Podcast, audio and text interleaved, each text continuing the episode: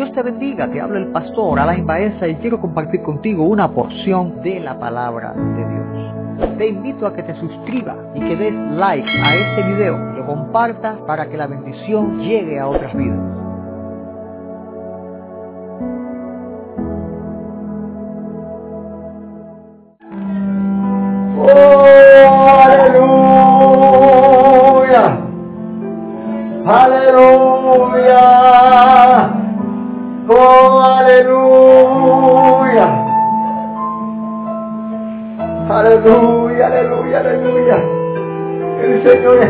El Señor está sanando. El Señor está sanando. No quites tu mano de la que afectada, dile Padre. Sáname, sáname, sáname. Este es el momento. Viva Sara Bakayara y Sara Bababai. Viva Sara Bababai. Para Dios no hay nada imposible. No creas que Dios no va a poder hacerlo. Escúchame. Dios sí lo va a poder hacer. Y más allá de lo que puedes imaginar. Oh, Él pone órganos nuevos. Él crea partes nuevas. Él hace partes. Él resucita muertos. Para Dios no hay nada imposible. Oh,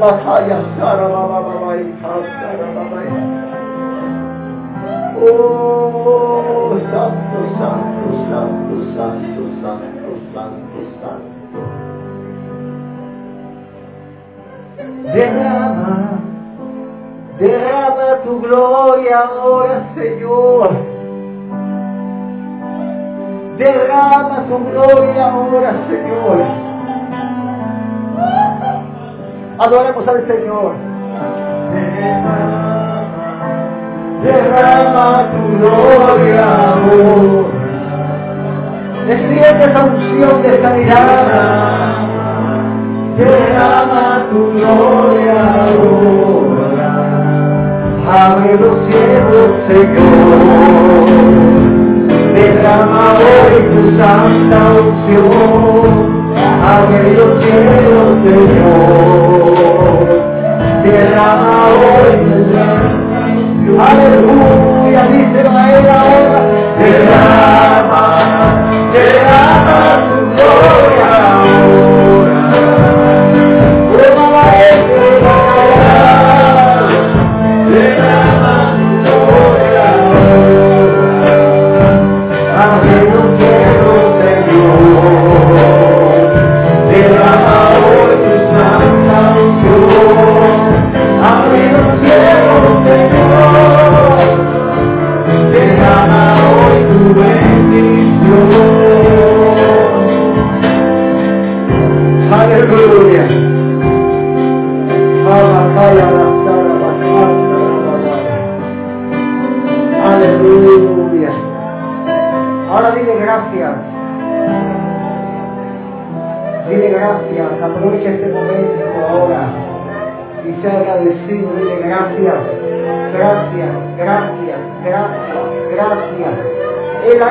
la fe te dice gracias.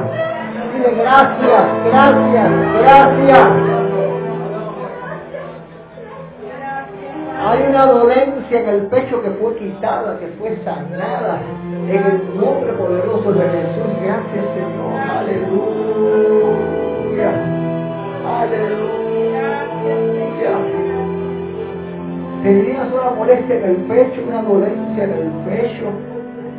Sentías como, como, como algo que te apretaba. Y en el nombre de Jesús has recibido esa sanidad. Gracias, Señor. Gracias Padre, gracias Hijo, gracias Espíritu Santo. Gracias Señor, gracias. Oh, gracias, gracias, gracias, gracias, gracias. Gracias.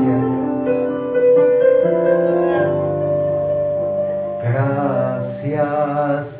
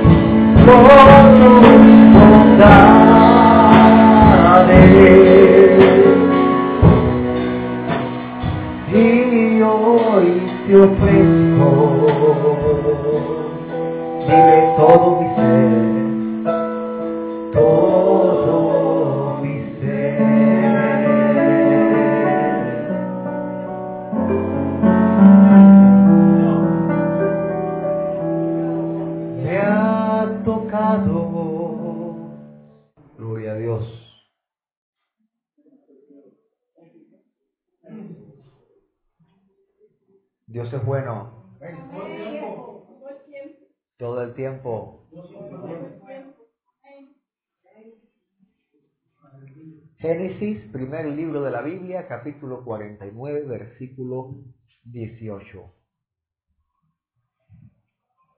Un versículo bien cortico. Vamos a estar leyendo en esta mañana. Y es cuando Jacob profetiza sobre sus hijos y bendice a sus hijos. Pero en medio de esta bendición, Jacob dice, o Israel, como Dios le llamó, dice, tu salvación esperé, oh Jehová. Vamos a decirlos todos. Uno, dos, tres. Tu salvación esperé, oh Jehová. Cerremos nuestros ojos, acompáñenme en oración al trono de la gracia. Padre, gracias porque en esta mañana voy a poder compartir tu palabra y te ruego que no sea yo, papá, sino que seas tú el que hables a través de mí, pues nada soy, papá, tú lo eres todo.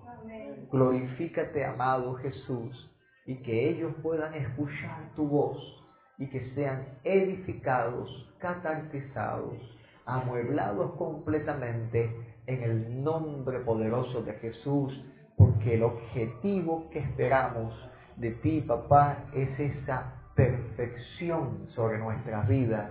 En el nombre de Jesús te damos las gracias y la iglesia entera dice, amén. Gloria a Dios, se puede sentar.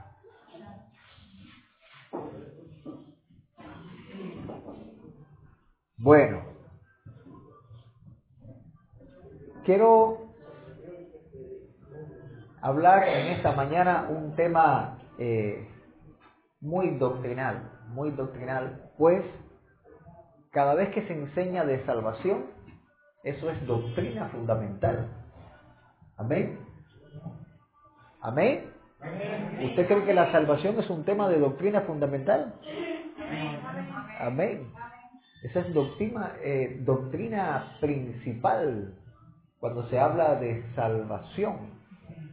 Eh, y es un tema que hay que hablarlo correctamente, hilarlo correctamente, eh, porque, porque un error predicado en este tema puede costar un alma. Por lo tanto, hay que, hay que poner los puntos sobre la mesa, pero hacerlo correctamente para que todos sepan, eh, por decirlo de cierta manera, su destino. ¿Qué es lo que va a suceder con sus vidas si corren conforme a la palabra de Dios o si corren conforme a su propia idea? Y desde ahora eh, vamos a poner los puntos bien claros sobre la mesa. No se salva el que piense que va a ser salvo, se salva el que vive conforme a lo que Dios ha dicho, a lo que Dios ha establecido. Amén. Sin olvidarnos de los puntos de, de lo que Dios enseña, de la gracia. Amén. Pero vamos a estar viendo en esta mañana eh, eh, si se, eh, acerca de la salvación, pero la permanencia. La permanencia del creyente en el estado de la salvación y sus frutos. Y vamos a ver por qué la salvación, vamos a verla como una especie de estado. Cuando digo estado no me refiero al gobierno de un país, sino a la situación a la situación en que está una persona o está una cosa en relación a los cambios que influyen en su condición. Eso es un estado. Amén. Por lo tanto, eh, la salvación es un estado donde el pecador ha sido redimido y este estado produce frutos evidentes en la vida de este ser que ha sido redimido. Voy a predicarte bajo el título Permanencia en el estado de salvación y sus frutos. Porque de sí o sí, el que es salvo va a dar ciertos frutos evidenciales de que es salvo. Y no me refiero solamente a los frutos que vienen por el Espíritu Santo, sino que la salvación en la vida de una persona produce frutos, frutos que, que se tienen que ver de sí o sí, porque si no están estos frutos, por ahí anda un versículo que dice que el hacha está puesta a la raíz.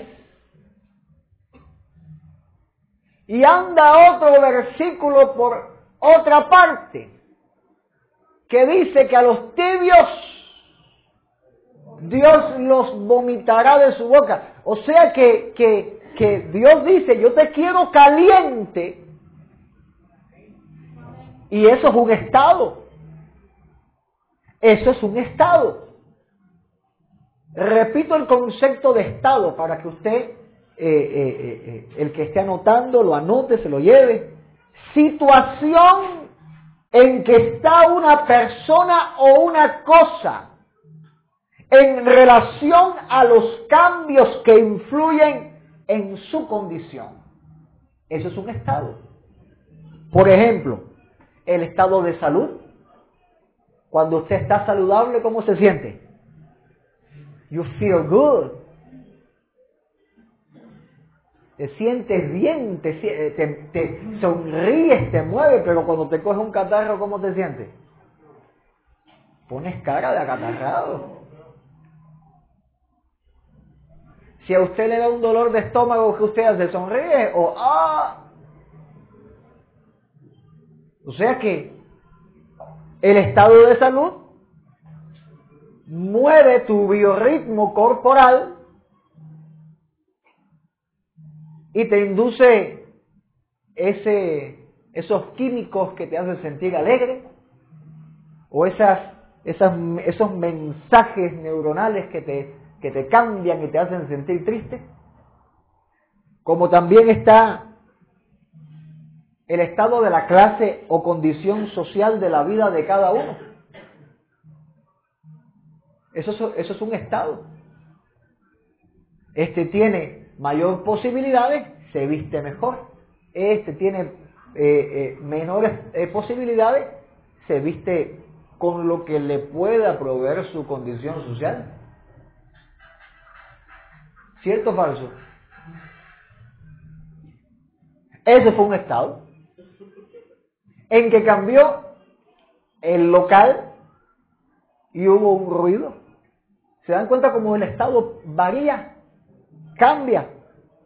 El estado en la química, aquí, tenemos un futuro químico ya, pronto. El estado en la química Cada uno de los grados o los modos de, cohesión de las moléculas hacen que el cuerpo pase de un estado sólido a líquido o a gaseoso. Eso es un estado. Se le llama estado al, al conjunto de órganos de un país y se le llama estado, según eh, la ley, a la condición civil de una persona, estado civil, casado, soltero, divorciado, viudo. Y hay una persona en la Biblia que Dios transformó su estado. ¿Cuántos saben o han leído la historia de el arca y Noé? Digo el arca porque cuando el arca ya todos nos enfocamos en quizás el, el, el relato, alguna película o lo leyó en la Biblia.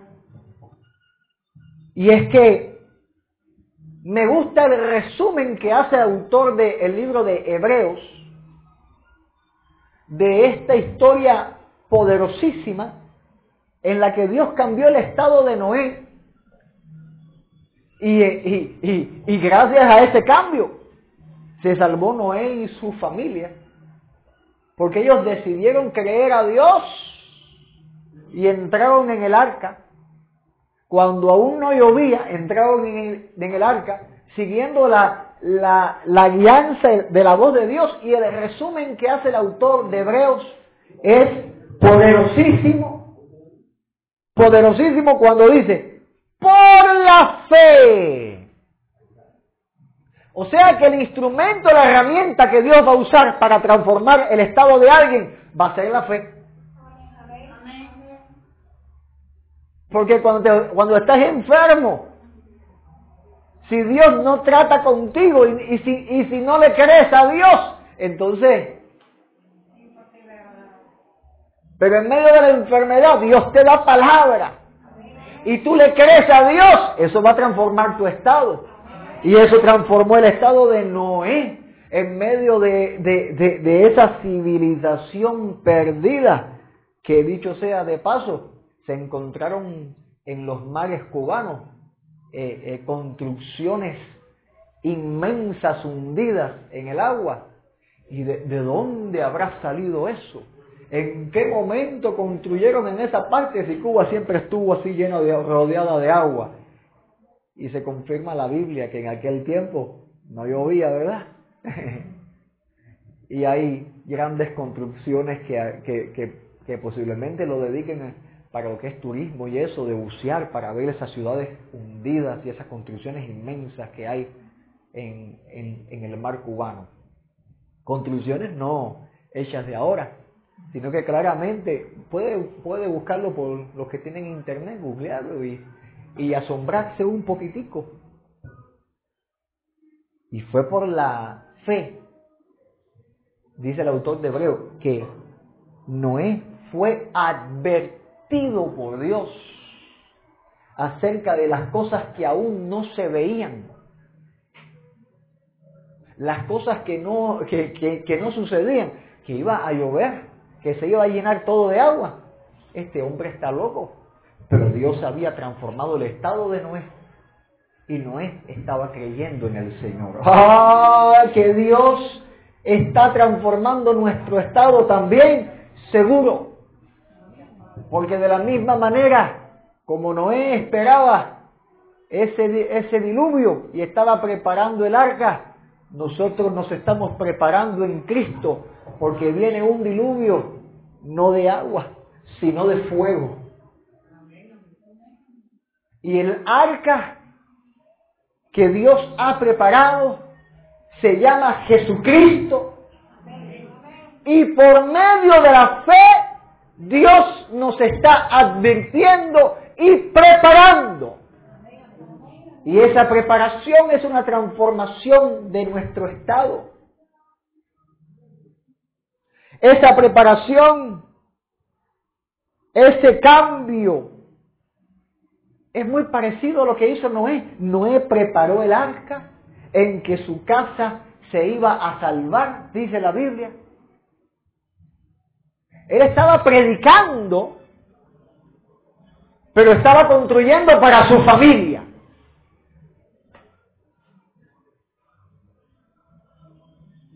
Estaba construyendo para los suyos. Y es bueno que sepa que Dios nos mandó a predicar, pero la salvación es para los suyos, no para los extraños. Ya que hasta en la boda se coló uno que no tenía vestidos de boda y le dijo a este, sáquenlo. Porque el Estado tiene que ser transformado. Tu Estado tiene que ser transformado. Tienes que ser salvo. Tiene que haber salvación en tu vida. Tienes que montarte en la nueva arca.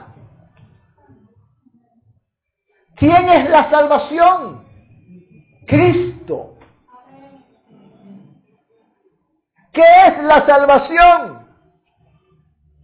Si Cristo es nuestra salvación, es nuestro Salvador, ¿qué es la salvación? Pero, pero antes de responder esto, permítame tocar un breve, una breve cosita acá.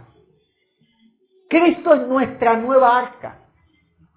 Cristo es el arca en el cual nosotros estamos montados. Ahora mismo nos hemos congregado en su nombre. Y estamos montados en esta arca. Esperando ya. Esperando ya que el Señor venga por nosotros. Porque el día del juicio se acerca. Bendito sea el Señor.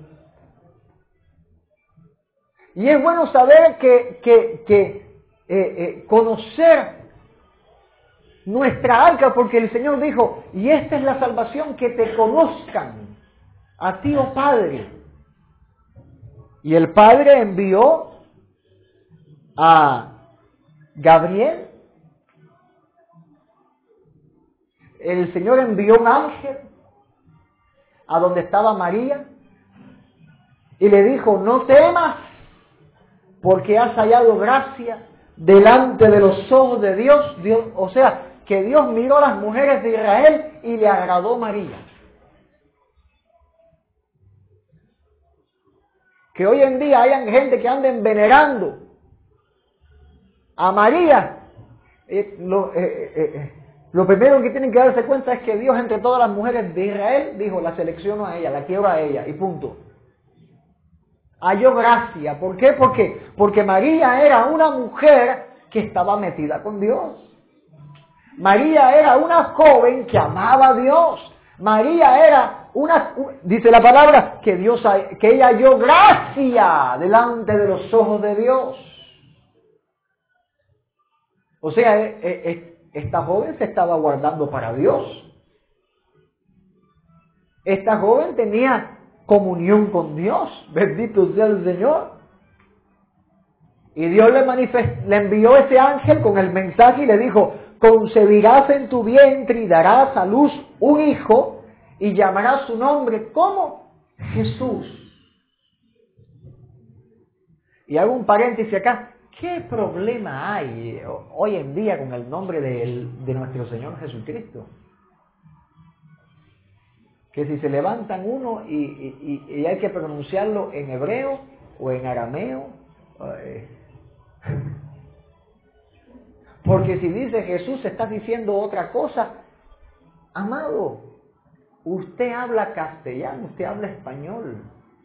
Por favor.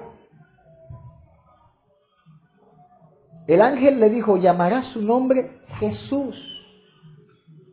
Y este será grande, será llamado Hijo del Altísimo, y el Señor le dará el trono de David, su padre. Esa es la profecía del nacimiento de nuestro Señor Jesucristo. Pero ese nombre Jesús,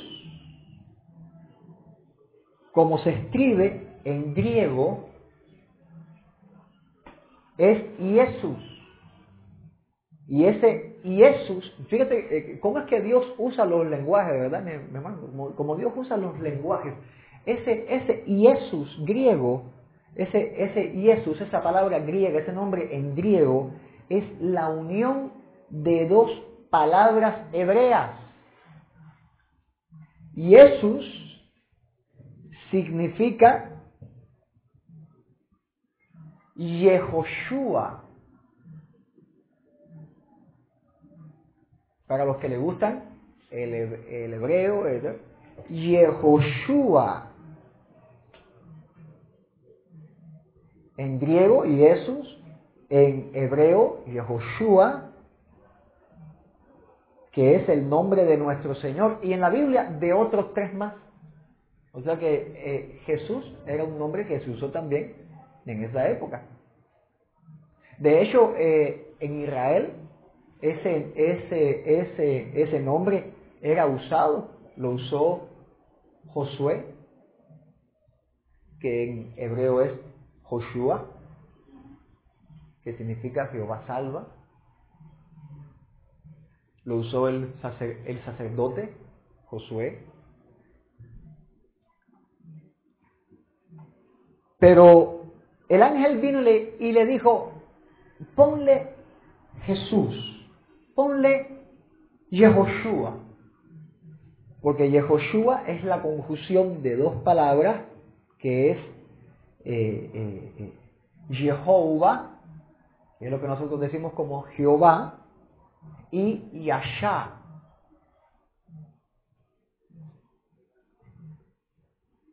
Yehoshua significa salvado de, de Jehová, que es el nombre de Josué, Joshua o Yehosh. Y Jesús, el nombre de nuestro Salvador, en sí, para no extenderlo tanto, confusión de Jehová, que significa autoexistente o eterno, Fíjate que el nombre que, recibió en la tierra nuestro Salvador, el autoexistente o eterno, escuchen bien esto, llamará su nombre Yehoshua, eh, Jesús, Jesús, en inglés Jesus, en Europa Isa, en africano, ¿quieren saberlo? Trayesu.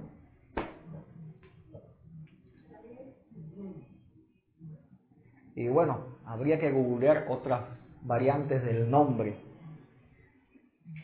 Pero lo que me interesa es su significado en este momento, porque estamos hablando de nuestro Salvador. La unión de dos palabras, Jesús es la unión de dos palabras, Jehová, que significa autoexistente o eterno, de hecho, Jehová es el nombre nacional del Dios de los judíos. Bendito sea el Señor.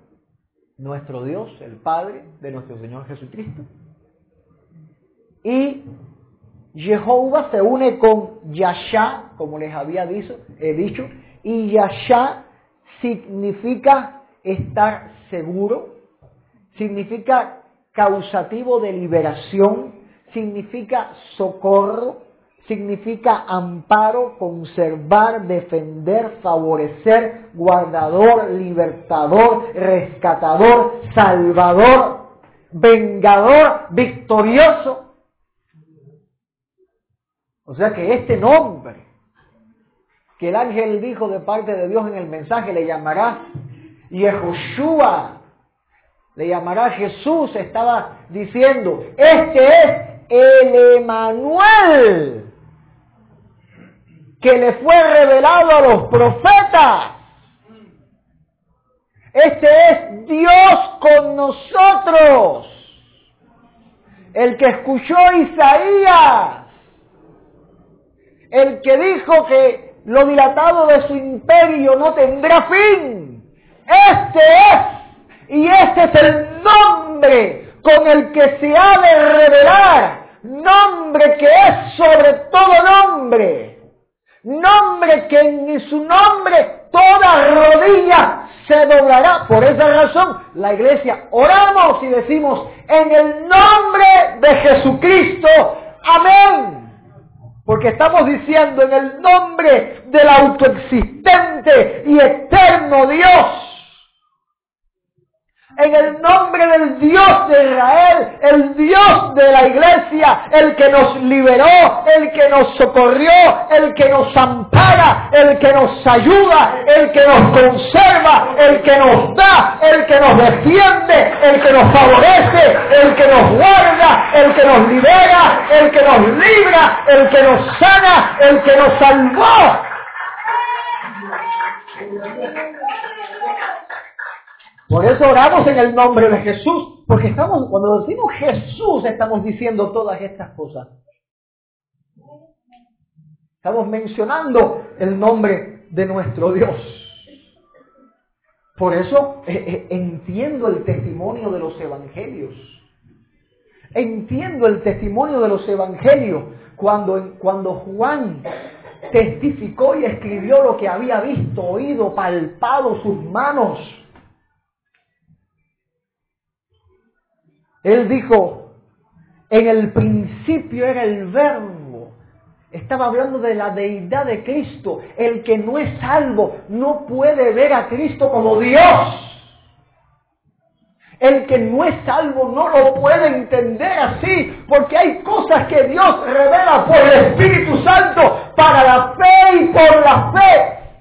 Porque en el autor de Hebreo dice, por la fe entendemos como fue constituido el universo. Y Juan dice, en el principio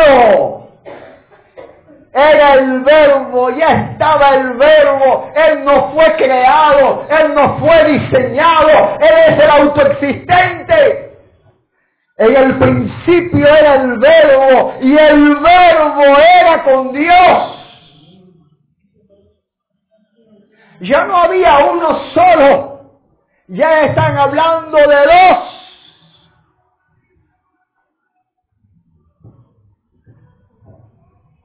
Y el verbo era con Dios. Y el verbo era Dios. Dios Padre, Dios Hijo, Dios Espíritu Santo. Tres que son uno, una unidad que ningún hombre ni ciencia va a poder entender, no la va a poder razonar. No hay pensamiento que pueda entender la perfecta unidad y gloria a Dios que el Hijo clamó al Padre y le dijo que sean uno, como tú y yo somos uno. Esa oración, por lo menos, bendice nuestras vidas. Porque vamos camino a esa unidad. Vamos camino a esa unidad. Bendito sea el Señor. Porque aún quedan algunas cositas. Pero eso Dios lo va a quitar en el nombre de Jesús. Juan habló de su poder. Todas las cosas por Él fueron hechas. Y sin Él nada de lo que ha sido hecho fue hecho. Bendito sea el Señor. Habló de su salvación. En Él estaba la vida y la vida era la luz de los hombres. Habló de su victoria. La luz en las tinieblas resplandece, dijo Juan, y las tinieblas no prevalecieron contra ella. Bendito sea el Señor. Entiendo los evangelios. Entiendo a quién esperaba Israel. Cuando Jacob bendijo a sus hijos, y le dio esa bendición. Yo entiendo a quién estaba esperando Jacob. Entiendo que esperaba a Cristo, nuestro Señor. Él dijo, tu salvación esperé. ¿Y sabe cuál es la palabra original? En el hebreo, cuando Jacob dijo, tu salvación esperé, ¿Sabe lo que, lo que se escribió, lo que escribió Moisés ahí, en esta declaración? La palabra Yeshua. Jacob dijo, es tu Yeshua esperé. Tu Yeshua esperé a Cristo. Estoy esperando a Cristo. Esto lo escribió hace tantos miles de años, hace tanto tiempo se escribió esto. Por esa razón, cuando el Mesías se entregó en la cruz del Calvario, descendió a liberar a los que estaban cautivos. Habían quienes lo estaban esperando Jacob lo estaba esperando. Y si él descendió a lo más bajo a traer liberación, también descenderá de las nubes a buscarnos lo que estamos esperando, la pronta liberación. Aleluya. Bendito sea el Señor. Jacob dijo, yo estoy esperando a Yeshua. Yo estoy esperando a Cristo y yo me uno a eso. Porque el Espíritu y la iglesia dicen, ven, ven Señor. ¿Quién? Jesús. Y Dios es refugio de quien en Él espera. Bendito sea. ¿Y tú estás esperando en el Señor? Ah, pues dile que está a tu lado. Él es tu refugio entonces. Pínchalo, pínchalo. Hay gente, pínchalo, tócalo, dile, Él es tu refugio. dile, lo esperas, es tu refugio. Lo esperas, es tu refugio. ¿Se han leído el Salmo 62? Dice, esperad en Él en todo tiempo, oh pueblo. Derramad delante de Él vuestro corazón. Dios es nuestro refugio. Esperad en Él en todo tiempo. Amado Dios tiene misericordia del que espera en Él. Hay personas que no esperan en el Señor, pero el que está esperando en el Señor sabe, sabe lo que es recibir esa misericordia de parte de Dios. Sabe lo que significa el Salmo 33. Tu misericordia, sea tu misericordia, oh Jehová, sobre nosotros, según esperamos en ti. Porque a veces la espera, esperamos que Dios responda y a veces no vemos la respuesta, pero el que espera en el Señor, ah, eh, se, se, se hinca su rodilla, busca el rostro de Dios y Dios trata con él y esa misericordia le ayuda en el tiempo de la angustia hasta que ve la liberación de parte del Señor.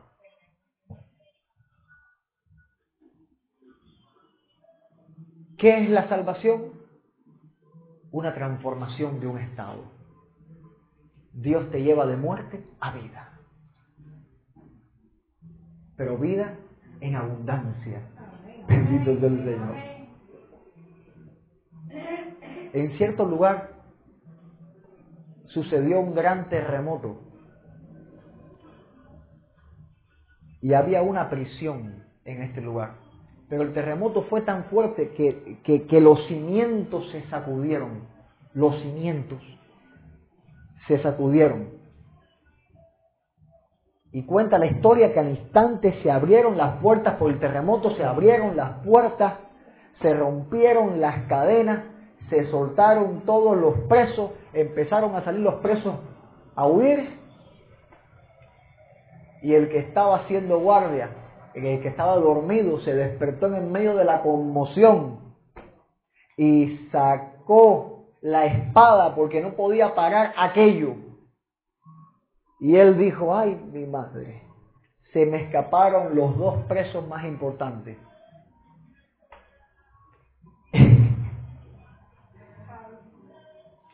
y desde dentro de la prisión, en, en, en la oscuridad, porque en un terremoto eso se caen las antorchas y se apagan las, las luces, escuchó una voz que le dijo, no te hagas ningún mal, no te entierres la espada, no te quites la vida, nosotros estamos aquí. A veces se abren las puertas y decimos, es Dios el que abrió esta puerta. Y a veces no es Dios. El terremoto vino para traer liberación para los presos. No, el terremoto vino para cambiar el estado a la vida de una persona y su familia. Porque si no, Dios hubiera dicho, como cuando sacó a los apóstoles con los ángeles, que le tocaron la puerta a los que estaban orando por ellos.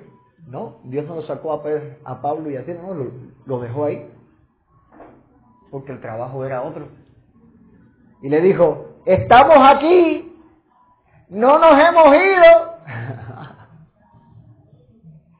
y entonces se encendió la luz y se precipitó para adentro el carcelero, temblando, dice la palabra, le temblaban los pies. Siempre estaba asustado. Eran los dos presos más importantes de esa prisión y no se podían ir. Le temblaron los, los pies y dice que se postró delante de Pablo y.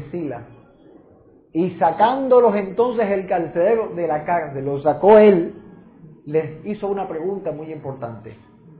Señores, ¿qué debo hacer para ser salvo. A ese hombre Dios le estaba cambiando el estado.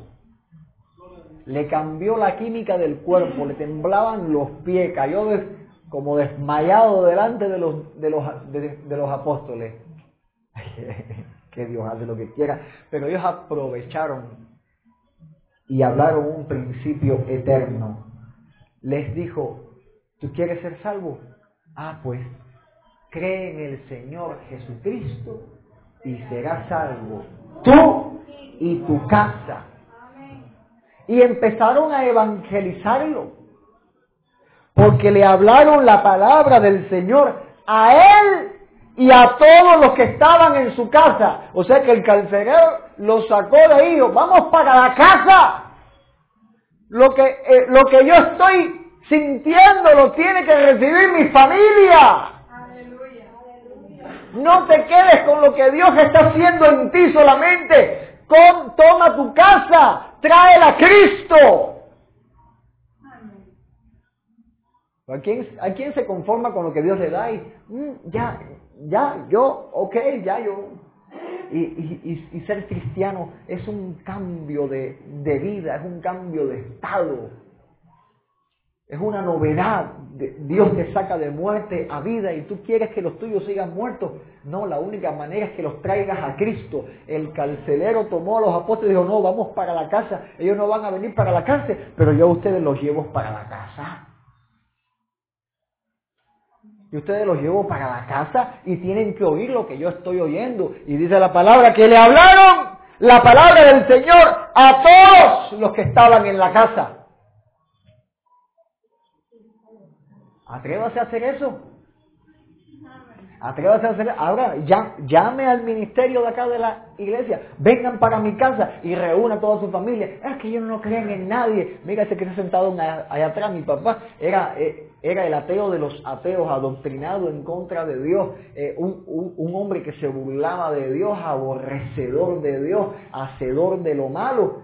Y Dios tuvo misericordia. Dios tuvo misericordia. Y ahí está. Ahí está. Bendito sea el Señor. Y si lo hizo con él y si lo hizo conmigo, también lo hace con su familia. Bendito sea el Señor. O piensa que usted es el único bueno en su, en su casa. No se crea cosa. Dios miró y tuvo misericordia de su vida, pero lleve, lleve, lleve a Cristo para su casa. Ah, no quieren venir para la iglesia, espérate tal día, están todos reunidos, vamos a cuadrar bien. Y, meter, y los sentó a todos. Y Pablo y Sila le predicaron el Evangelio a todos, no tenían opción. Y mira lo que pasó. Después de esa evangelización vino un movimiento de arrepentimiento, porque el carcelero tomándolos en aquella misma hora, les lavó las heridas. El que le estaba dando con el látigo, ahora le estaba poniendo el algodoncito con la medicina. Perdóname, yo no debía haberles hecho esto. Yo verdaderamente hice mucho mal perdónenme, perdónenme, yo más nunca les hago ni a ustedes ni a nadie. Había arrepentimiento, unos frutos que se estaban manifestando ahí, una acción que se estaba viendo. Y entonces tomándolos en aquella misma hora de la noche, les lavó las heridas. Y ese arrepentimiento produjo obediencia, porque dice que enseguida se bautizó él y todos los suyos. Bendito sea el Señor.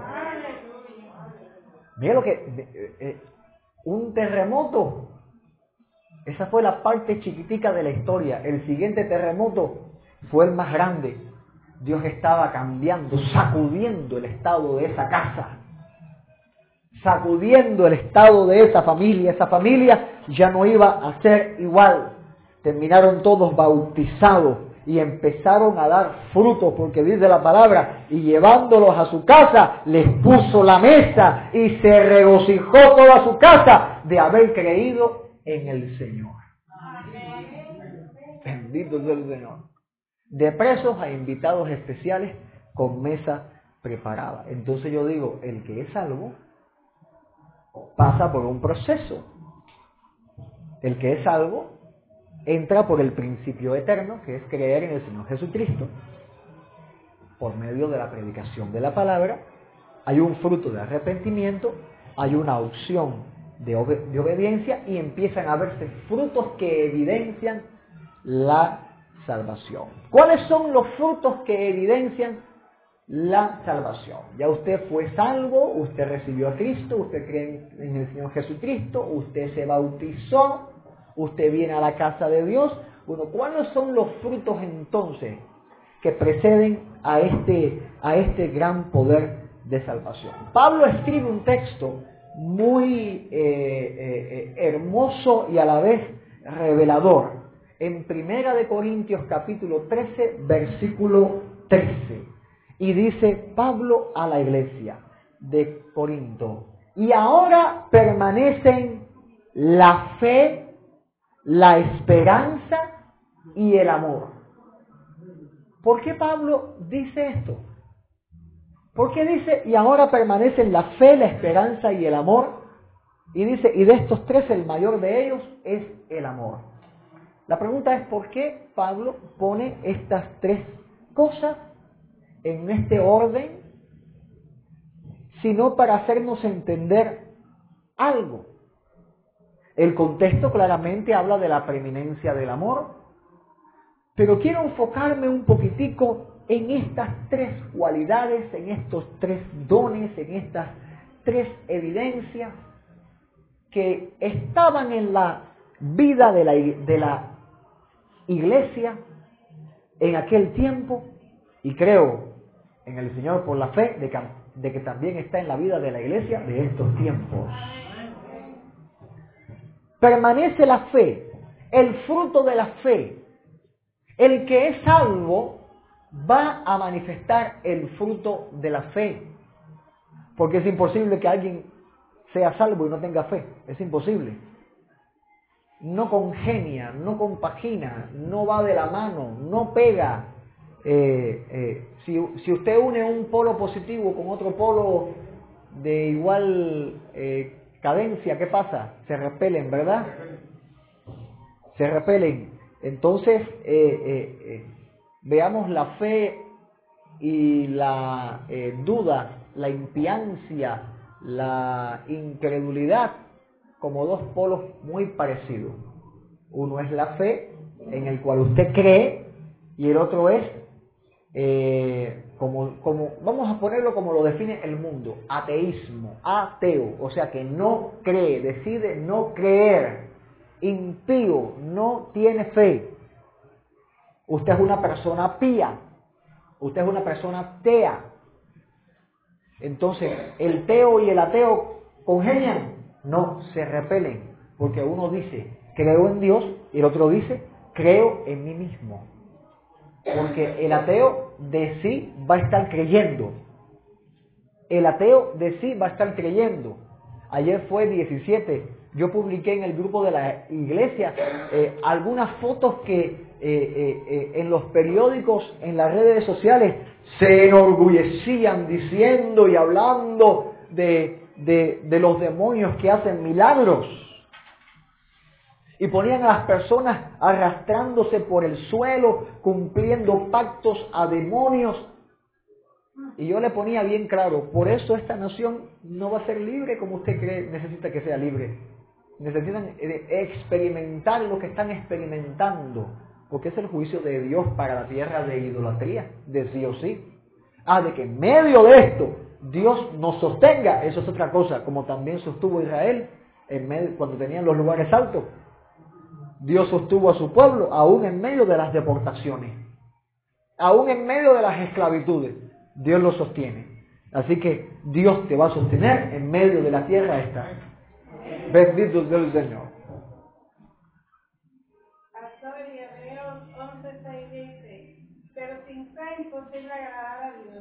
porque es necesario que el que se acerque a Dios crea que le hay. Porque Él es. Y que es galardonador de lo que le gusta. Amén. O sea que vamos a, vamos a usar ese mismo libro de Hebreo. Versículo 1. A ver, léalo usted misma. Versículo 1. Versículo 1. Hebreos 11.1. Dice así. ¿Qué pues es la fe? ¿Es la fe qué cosa? La certeza Certeza de lo que se de lo que se espera. la convicción Convicción de lo que no se ve. Usemos ese mismo libro de Hebreos. ¿Sabe usted lo que significa Hebreos 11.1? Vamos a concadenarlo por la misma Biblia. El profundo significado de el capítulo 11 del libro de Hebreos. Vamos a aprovechar esa, e- esa voz de usted en este momento. Filipenses capítulo 1 versículo 6. ¿Sabes? Explica claramente Hebreos 11.1. Hebreos 11.1 dice, es pues la fe, la certeza de lo que se espera y la convicción de lo que no se ve. ¿Cómo podemos traducir este versículo 1? Ah, Pablo escribe a la iglesia de Filipo y da la traducción. Dice, estando persuadidos de esto. Nos han hablado, nos han discipulado, nos han enseñado, nos han adoctrinado, conocemos por medio de la palabra y estamos persuadidos de esto. El que comenzó en nosotros la buena obra, la perfeccionará hasta el día de Jesucristo. Esa es la traducción del capítulo 11 del libro de Hebreo. Porque luego vamos a ver que por la fe Dios sacó a Noé, y por la fe Dios sacó a Moisés, y por la fe Dios sacó a Abraham, y por la fe Dios sacó a Jacob, y por la fe, y así vamos a ver en esa galería tan hermosa del capítulo 11, cómo por medio de la fe Dios transformó el estado de esos hombres y esas mujeres a través de la palabra. Señor, transforma nuestro estado para poder alcanzar esas cosas gloriosas que tú tienes para nosotros. Y el Evangelio se revela por la fe. La justicia en el Evangelio se revela por la fe. O sea que la fe es vital. El que es salvo tiene que tener fe. El que es salvo tiene que tener fe. Tiene sí, pero eh, eh, entiéndame, hay gente que está en la casa de Dios y no cree. Y no cree. Y piensan que tienen fe, pero no creen. Hay un, hay, hay un curso de evangelismo, el evangelismo explosivo, que tenía una definición de fe muy buena, muy buena, bien sencillita, pero muy buena. De- decían, la fe es como una silla. Y usted se sienta en la silla y ¿quién hace la fuerza? ¿Quién lo sostiene? A, a usted. La silla, usted está sentado en el banco. ¿Usted sostiene el banco o el banco lo sostiene usted? No, usted le planta todo su peso al banco. Y el banco tiene las cuatro patas que está aguantando su peso, ¿verdad que sí?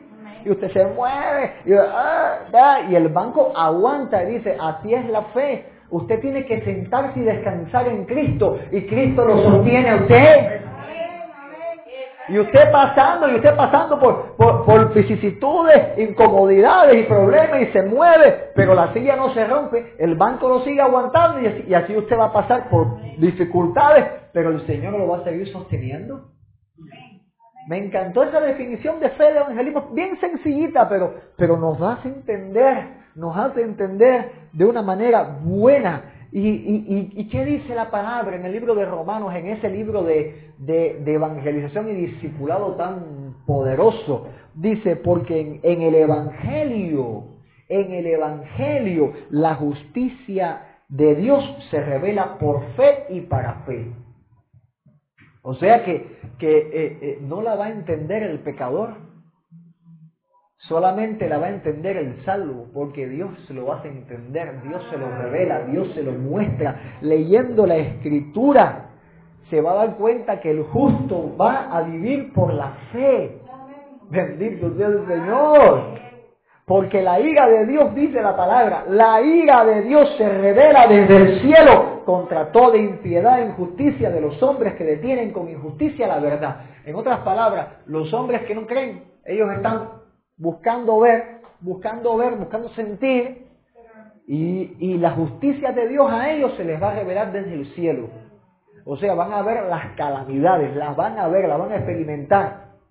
Pero el que está en Cristo Jesús la justicia de Dios se revela por fe y para fe. ¿Cuál es esa justicia? Sino en aquella que es enfocada en la salvación por la gracia. Por gracia sois salvos. O sea que esa justicia que se revela por fe y para fe te hace entender que, que, que jamás fue por lo lindo que tú eres. O por la buena persona que tú eres o por la buena madre o la buena vecina, eh, eh, no es por tus obras, sino por la gracia. Y esa gracia por medio de la fe.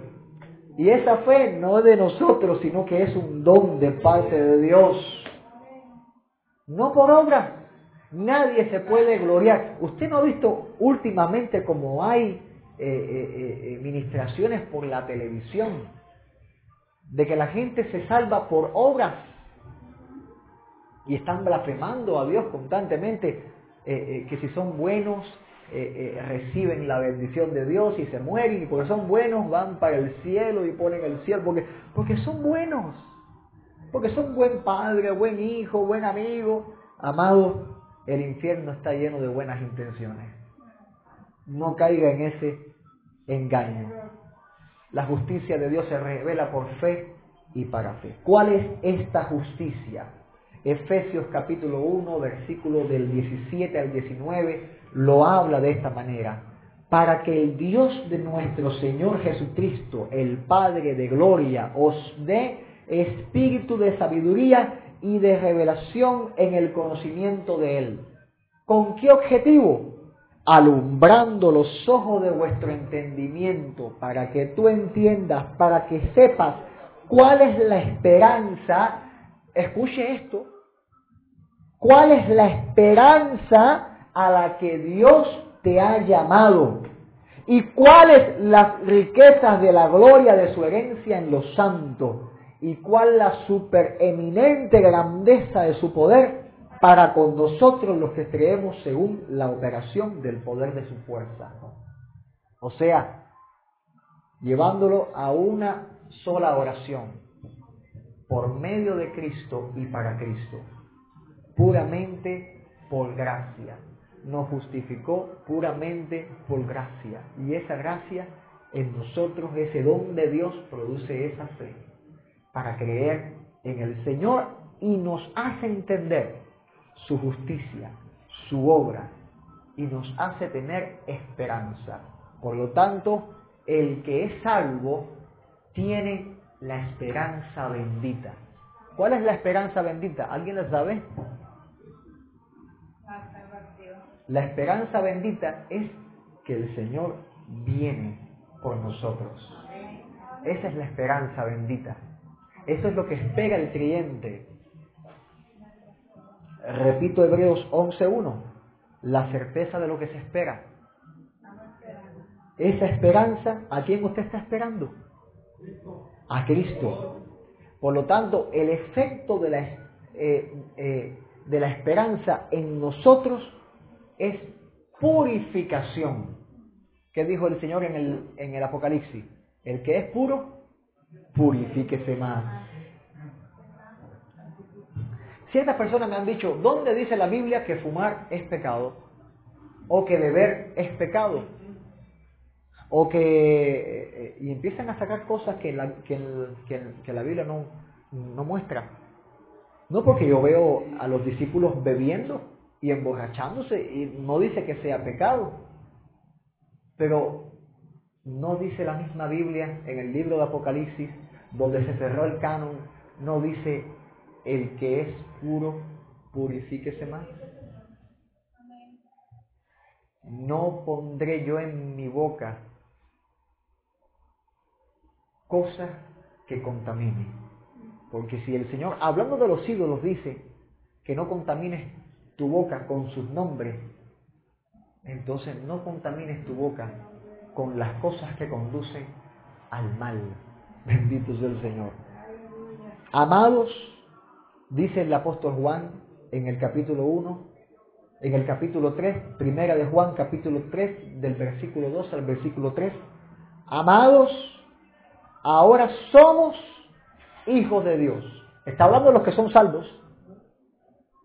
Ahora somos hijos de Dios. Si usted se siente hijo de Dios, si usted cree que es hijo de Dios, abre su mano y dígale gracias Padre. Bendito sea el Señor.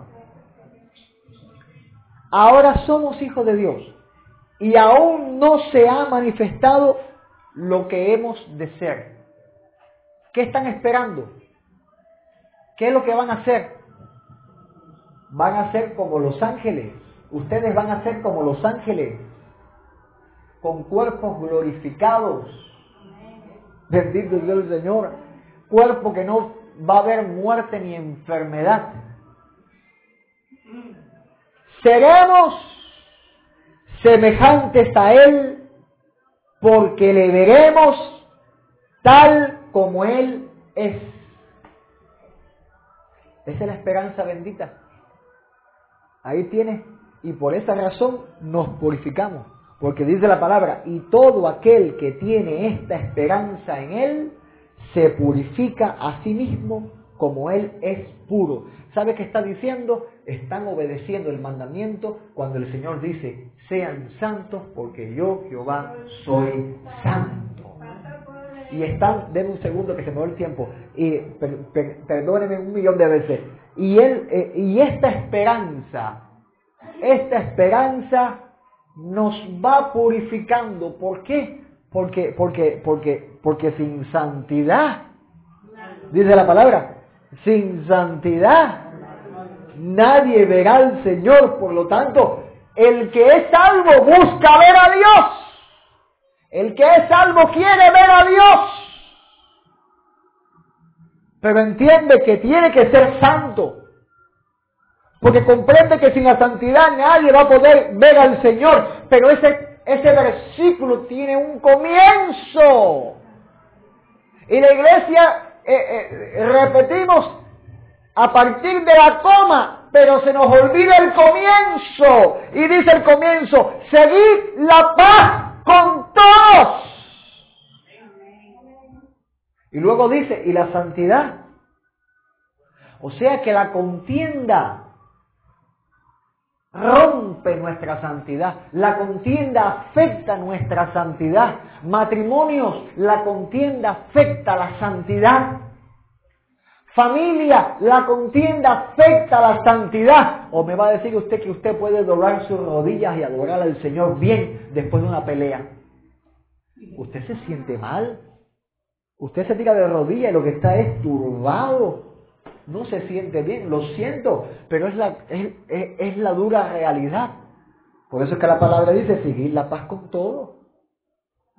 Seguir la paz con todo. Viene la coma y luego dice, y la santidad, sin la cual nadie podrá ver al Señor. Bendito sea el Señor.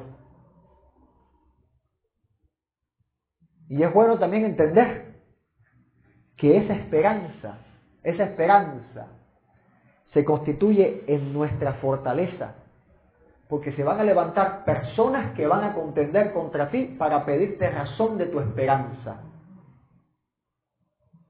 O no te han dicho fanático, o no te han dicho otra vez para la iglesia, estás que no sale de la iglesia. Y dice la palabra, si alguna cosa padecéis por causa de la justicia, bienaventurado eres.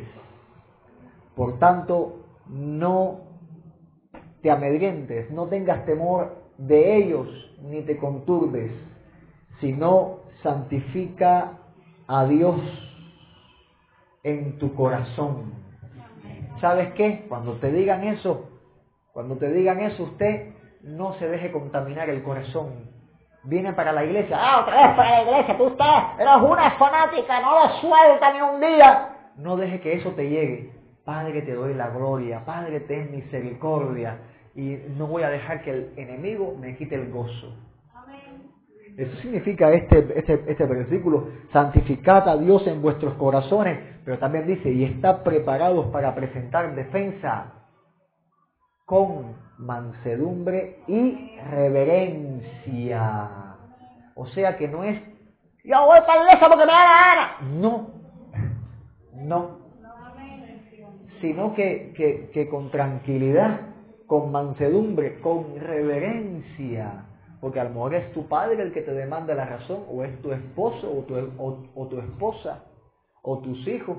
No, con mansedumbre, con reverencia. Estate tranquilito, papito, mamita, estate tranquilito. Déjame sentarme un segundo contigo para que no me coja tarde para ir al culto, pero te voy a explicar una cosa rápido. Y te sientas con tranquilidad y dices, Mansedumbre y reverencia ante todo aquel que os demande la razón de la esperanza que hay en vosotros. O sea, ponerle los puntos claros. Dios es más importante que tú. Yo soy tu marido, yo soy tu... Dios es más importante que tú. Mi Señor es más importante que tú. Tú estás en el segundo lugar. Te amo con la vida, pero tú estás en el segundo lugar. Porque el que me amó primero es el Señor. Y yo quiero, y yo quiero que tú vengas conmigo. Yo estoy orando para que tú vengas conmigo. Me estás dejando sola, me estás dejando solo.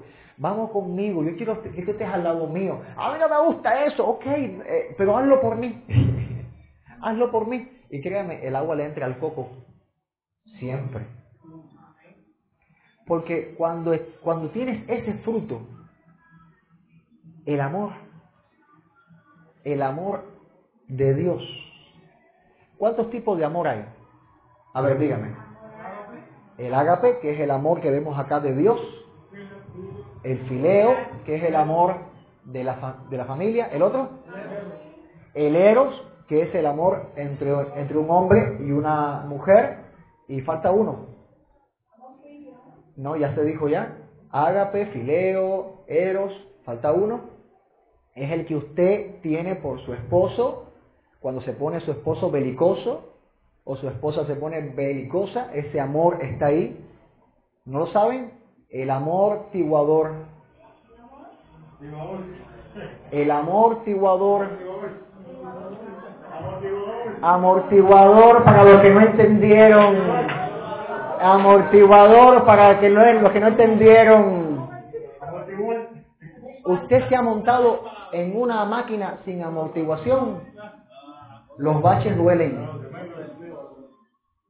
Así que hace falta el amortiguador para que los baches, mire, pasa y se siente rico, ¿verdad? No duelen los, los baches. ¿Cuántos amortiguadores tiene en la máquina? Cuatro, ¿verdad? Cuatro. ¿Cuánto? ¿Cuántos? Seis amortiguadores. Si se rompe uno solo, ¿qué pasa? Se siente, ¿verdad? Pero si, pero si te quedan otros cinco, si se rompe uno, ¿qué pasa? No funciona. Te sientes el bache malo y, le pasa algo a la máquina de eh, sí o sí. Ya estoy hablando con, un chofer. O sea que eh, falla un amortiguador y todo el sistema, aunque tenga otros cinco, no, no sirve. Ah, entonces eh, falla una de estas características y todo el sistema cristiano no sirve. Falla la fe, no sirve. Falla la esperanza, no sirve. Y si falla el amor, ese carro está para el taller de sí o sí. Porque ¿cómo presentar eh, eh, eh, respuesta, defensa con mansedumbre y reverencia si no hay amor? Ese es fruto del amor. Y es importante porque, porque Pablo, Pablo dijo, y de estos tres, el mejor de ellos, el más importante, ¿cuál es? el amor. Y tenemos que entender entonces por la palabra el principio del amor. En esto consiste el amor, porque, porque eh, cada quien tiene su concepto de amor, de amar y ser amado. Pero ¿qué es lo que dice la Biblia? Vamos para la Biblia, vamos a ser bíblicos. En esto consiste el amor. Esto es el amor. No en que nosotros hayamos, eh, hayamos amado a Dios. El amor no consiste en que tú amaste a Dios. El amor no consiste en que tú un día te enamoraste de Cristo, alzaste la mano y te arrepentiste de, tus pecados. En eso no consiste el amor. Sino en que Él nos amó a nosotros y envió a su Hijo en provisación por nuestros pecados. El amor es la expresión y la predicación clara, contundente del Evangelio. Eso es el amor. Bendito sea el Señor. Por lo tanto, primera de Juan capítulo 4, eh, eh, versículo 10, se expresa en dos textos. En Juan 3, 16, ¿quién se lo sabe? A ver. Porque de tal manera amó Dios a quién? Al mundo.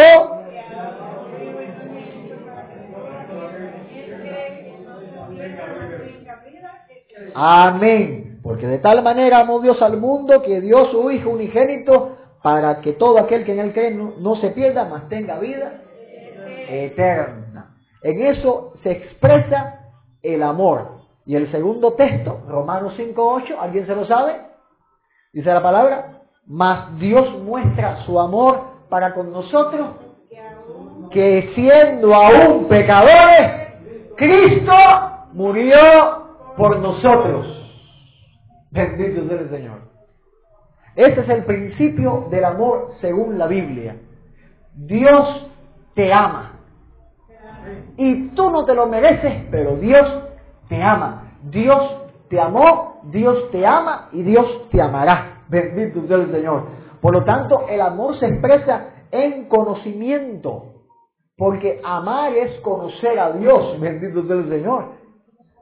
Pero el amor se expresa en ese conocimiento, en ese amor a Dios y al prójimo. ¿Cómo tú puedes amar a Dios si no lo conoces? Dios se reveló y se te mostró y se te predica y se te enseña y tú tienes que orar y buscar su rostro. Y Dios trata contigo, eh, usas, la, usas la Biblia, te vas alimentando, lo vas conociendo. Y mientras más le conoces, más le amas. Bendito el Señor. Es como, es como tu pareja. La ves, te enamoraste, pero tienes que conocerla. Porque a veces la pareja cuando la vas conociendo, hay cosas que dices, está muy linda, pero no me gusta esto. Está muy linda, linda, pero tiene algo que no me gustó y de repente se cortó ese amor, ya no, ya no la veías con los mismos ojos, ahora hay algo que, y entonces el noviazgo se, se termina porque eh, eh, eh, primero fue lo que vio, pero cuando conoció, no le gustó. Y entonces no es lo que pasa con Dios, porque Dios cuando se revela, amado, te enamoras más. Bendito sea el Señor. Pero hay que, hay que tener relación con Dios. Hay que tener relación con Dios. El amor se expresa en conocimiento. El que no ama no ha conocido a Dios porque Dios es amor. ¿Cómo podemos aplicar este, este versículo? El que es salvo ama. El que es salvo tiene amor. Esto es un fruto que se manifiesta de sí o sí. Tiene que estar ahí. Es el más importante. Es el vínculo perfecto. ¿Por qué es el vínculo perfecto? Porque te vincula con Dios pero también te vincula con tu prójimo. ¿Cómo tú puedes decir amo a Dios y aborrecer a tu prójimo? ¿Cómo tú puedes decir, yo amo a mi prójimo si no lo conoces?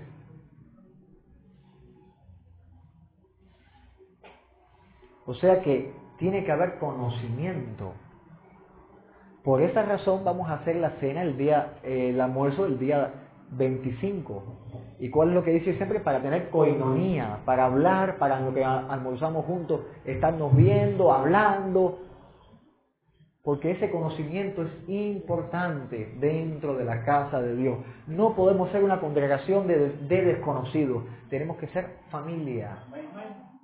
Gloria a Dios. Bendito sea el Señor. Familia de gente que en la que Dios está perfeccionando el amor. Familia, congregación familiar donde todos confesemos que Jesús es el Hijo de Dios y que Dios permanezca en nosotros y nosotros en Dios. Y dice la Biblia, y nosotros hemos conocido y creído en el amor que Dios tiene para con nosotros. Dios es amor, dice la palabra, y el que permanece en amor, permanece en Dios y Dios en él. ¿Cómo tú sabes que esta congregación es una congregación de salvos?